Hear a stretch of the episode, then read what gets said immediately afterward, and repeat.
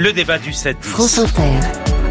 Léa Salamé, Nicolas Demorand le 7-10. À quelques jours de l'ouverture de la COP, débat ce matin autour d'une de vos chroniques, Dominique Régnier. Sur notre antenne, le 3 octobre dernier, vous y dénonciez le fait que le débat public sur l'écologie était confisqué, impossible, étouffé par un écologisme intolérant.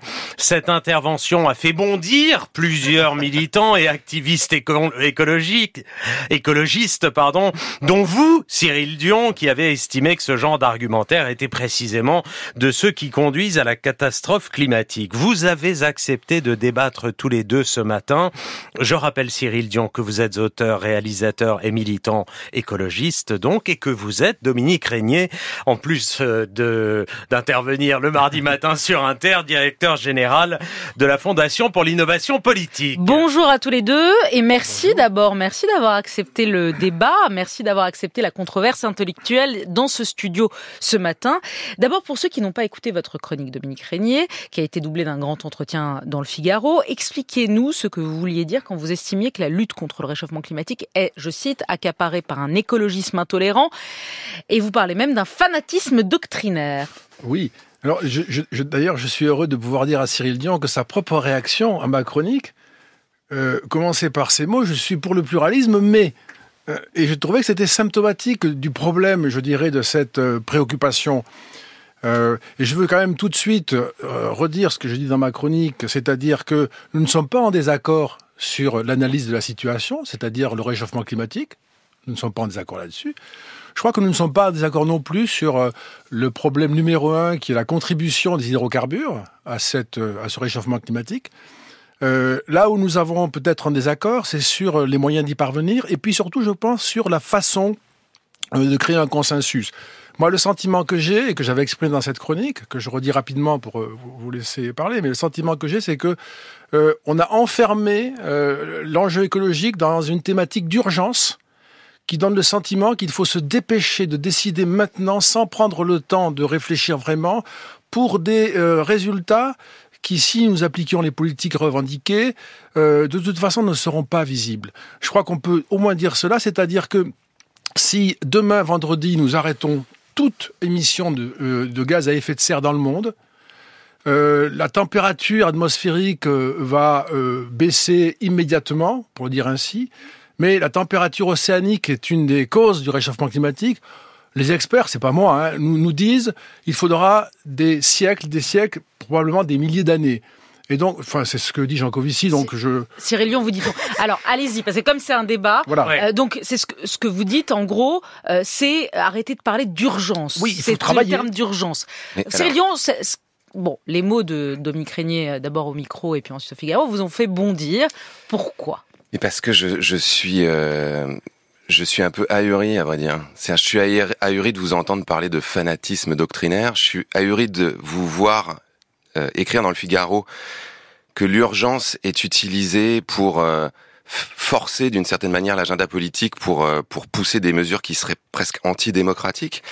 Je vous rappelle quand même que d'une part, l'urgence est réelle, c'est-à-dire que le changement climatique est là aujourd'hui. On est à 1,2 degré de réchauffement. On a déjà des conséquences dramatiques. On est sur une trajectoire qui nous emmène à 2,7, même si tout le monde euh, respecte les engagements qu'il a pris dans les COP. Ça veut dire 2 milliards de personnes qui seront soumises à des chaleurs potentiellement mortelles chaque année. Donc cette urgence, elle existe. Le changement climatique, on sait depuis les années 70 que ça existe. Donc de dire maintenant, arrêtez de nous bassiner avec l'urgence pour faire passer... Non, ah, non, c'est pas ça bah, du tout. Si, si, vous dites un, peu ça, vous dites un peu... Euh, non, non, je dis pas arrêtez de nous bassiner. Je dis que l'urgence n'est pas un registre pour un débat démocratique. Il faut prendre le temps de la discussion. évidemment qu'il faut prendre le temps de la discussion, mais vous vous rendez bien compte que les militants dont vous parlez, ça fait parfois 30 ou 40 ans qu'ils alertent.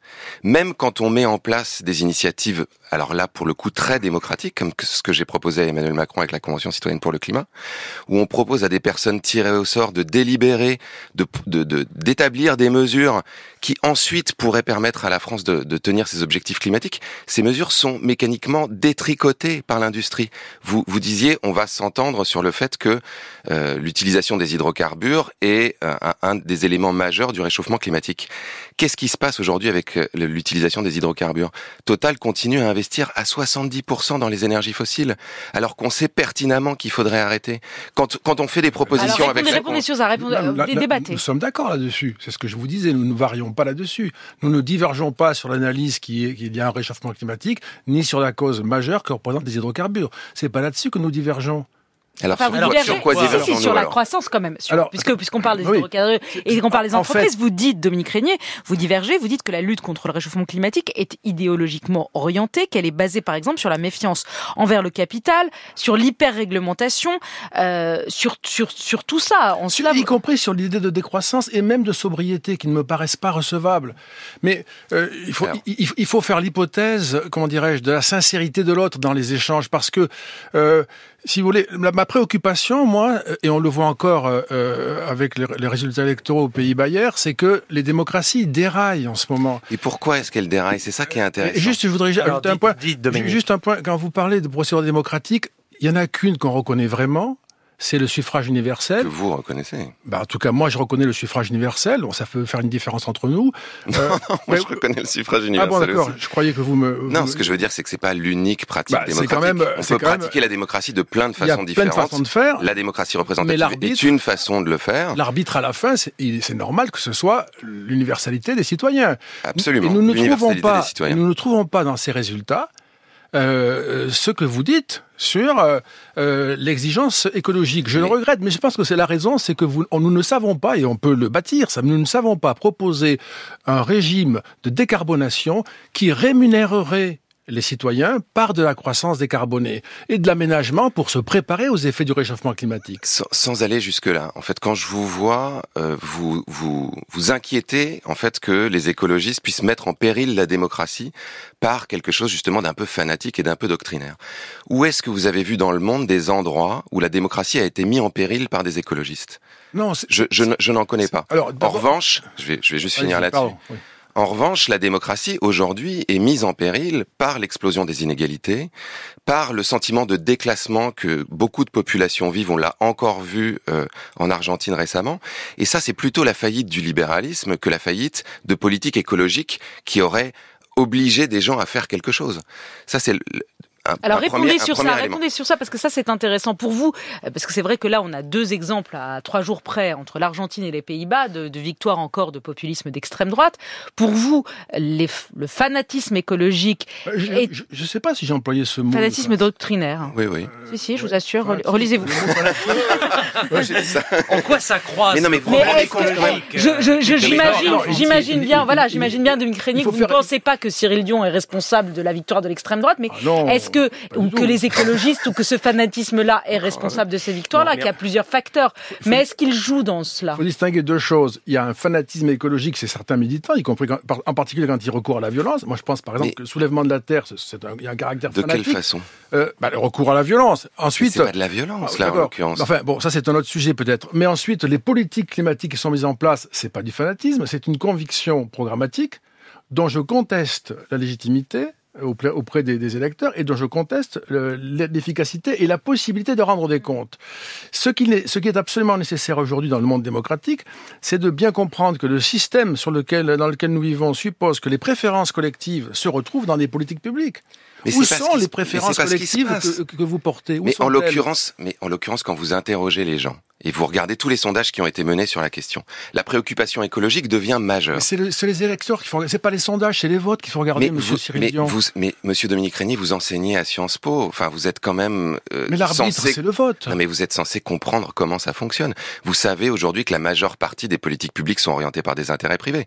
Vous savez que si on n'a pas réussi à limiter l'utilisation des hydrocarbures depuis les années 70, c'est parce que des entreprises comme Total, comme BP, comme Shell ont mené des études pour semer le doute sur la réalité du changement Ah, ça, climatique. je- je n'aime pas ça a été, ça a été, ça a été documenté Pourquoi par le pas CNRS. Pourquoi Ah, vous je n'aime pas pas parce Pourquoi que ce pas qui ce fait que Total euh, vend, vend- vend du, vend de l'essence, c'est que nous roulons en voiture. Mais non. Euh, ah bon, Non, euh, franchement, là, si vous dites que- ça, que- c'est quand même pas un argument qui me paraît recevable. Est-ce que ce sont les personnes qui roulent en voiture qui ont décidé que leurs voitures étaient des voitures qui marchaient avec un moteur à explosion dans laquelle il fallait mettre de l'essence? Non, Est-ce qu'elles ont décidé ça? Est-ce qu'elles l'ont décidé démocratiquement par l'élection et le suffrage universel? Non, on n'a pas décidé par le suffrage universel d'avoir une voiture. Vous êtes, vous êtes obligé de vous déplacer et en, en, quand vous habitez dans certains endroits en France, la seule possibilité qu'on vous donne, c'est d'avoir une voiture dans laquelle la il faut mettre de l'essence. La plupart des endroits. Oui, mais ça, mais ça, en fait, c'est là où, en fait, je, je, je peux pas être d'accord avec vous. C'est que ça, ce sont des mesures structurelles. L'urbanisme qui a fait que des gens soient obligés de prendre leur voiture, le fait qu'ils puissent plus aller dans des centres-villes à pied pour faire leurs courses et qu'ils doivent aller dans des centres commerciaux plus loin, le fait qu'ils doivent prendre des voitures dans lesquelles il faut mettre de l'essence, ça, ce n'est pas la responsabilité des électeurs ou des électrices. C'est des, c'est des pardon, mesures structurelles. Cyril, pardon, je, je vais pas donner un point de micrénie, mais quand même une question qui se pose. C'est-à-dire que vous défendez les écologistes et les militants écologistes défendent avec, euh, je vais pas dire euh, fanatisme doctrinaire, surtout pas, mais enfin avec vivacité, euh, le, le, le, les pro convictions, les programmes écologistes. Et en même temps, quand on voit les, les, les, le, le vent est dans le dos des dirigeants populistes qui arrivent au pouvoir et dont l'un des, des, des, marques, l'une des marques dans leur programme, c'est contre le Green Deal pour Gerd Wilders, contre l'Amazonie pour Bolsonaro. Euh, il est hyper anti-écolo aussi, l'Argentin. Euh, Donald Trump sortir des accords de Paris et le reste, on n'en parle pas. Et c'est eux qui convainquent leur population. C'est pas vous. Il y a quand même, il faut quand même s'interroger sur votre capacité à convaincre les gens mais quand on voit tous ces populismes anti-écolo qui gagnent. Mais il y a quand même quelque chose d'un peu ahurissant à remettre sur le dos des militants écologiste. Ah mais non, mais c'est pas ça. Vous-même, vous devriez vous interroger sans, sans même la poser je, la question. Je, je, passe, je passe mon temps à m'interroger. Mais vous savez, encore une fois, comment ça marche? Là, encore une fois, on n'est pas des bébés. Enfin, je veux dire, on n'est pas des ados. On le voit, ce qui est en train de se passer. On le voit chaque été. On voit qu'il y a des centaines de, de, communes françaises qui ont plus d'eau au robinet. On voit qu'il y a des canicules, on voit qu'il y a des incendies. Et alors pourquoi les écolos ne font pas des scores euh, massifs? Pourquoi mais, Yannick Jadot fait 4% En l'occurrence, que l'offre politique ne soit pas à la hauteur, ça on peut le discuter. D'accord, très bien. Europe, nulle part en Europe. Mais et donc, ça veut dire que parce que les, les, les leaders populistes et d'extrême droite arrivent à convaincre ou en tout cas à faire croire à des populations que leur, leur sentiment de déclassement va être euh, qu'on va y apporter une réponse par l'extrême droite, ça veut dire que ce, ce, ces idées-là valent quelque chose non, plus non, non, que les idées écologistes. Enfin, en tout cas, malheureusement, dans le régime démocratique qui, qui, qui, qui, tranche par les suffrages, ça devient ça à la fin. C'est bien malheureux. Il faut pas que, faut pas qu'il y ait d'ambiguïté là-dessus. Mais vous devriez avoir euh, en, en, écologiste convaincu, un discours qui permet aux citoyens qui se reconnaissent dans cette préoccupation, et ils sont majoritaires. Dominique Régnier, j'ai fait un film qui a fait plus d'un million d'entrées au cinéma, les gens se sont reconnus qui dedans. Sont, qui sont sensibles à ce thème, euh, d'attendre euh, des bénéfices pour eux-mêmes. Pas sûr. simplement en termes de qualité de vie, mais aussi en termes de rémunération. La moitié des Européens gagnent moins de 1500 euros par mois. Ne leur parlez pas de sobriété parce que ce sera le mais populisme. Mais c'est pas eux qui doivent faire de la sobriété, c'est les personnes les plus riches aujourd'hui. Alors ça fera rien, ça fera aucun effet, vous le mais bien dire. sûr, c'est mais 50% des émissions, c'est les 10% les plus riches. 92% des émissions, c'est pas l'Europe. Donc si on commence à imaginer que c'est les riches français ou les riches européens qui vont sauver la planète, c'est pas on les est sûr qu'on va dans les États-Unis, c'est 13%. Merci à tous les deux, Dominique Régnier et Cyril Dion, d'avoir. On vous réinvitera. Ouais, on hein, vous réinvitera parce mais que il le... faudrait bien plus de temps. Eh ben oui, ben on le prendra. Et même et même pour euh, pour le développer. Oui, bien sûr. Merci oui. à tous les deux. Merci beaucoup.